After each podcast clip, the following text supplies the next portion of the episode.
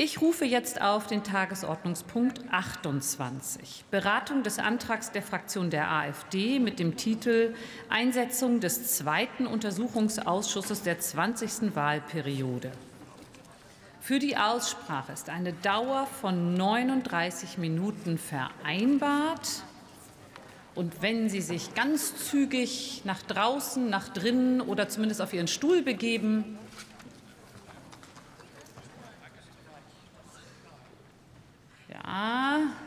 wir nähern uns.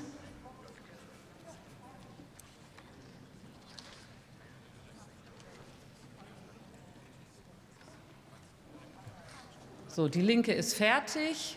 Die SPD diskutiert noch. Die Grünen sind fertig. FDP, CDU schafft es auch gleich. AfD auch. Dann eröffne ich die Aussprache und gebe das Wort an Thomas Seitz für die AfD-Fraktion.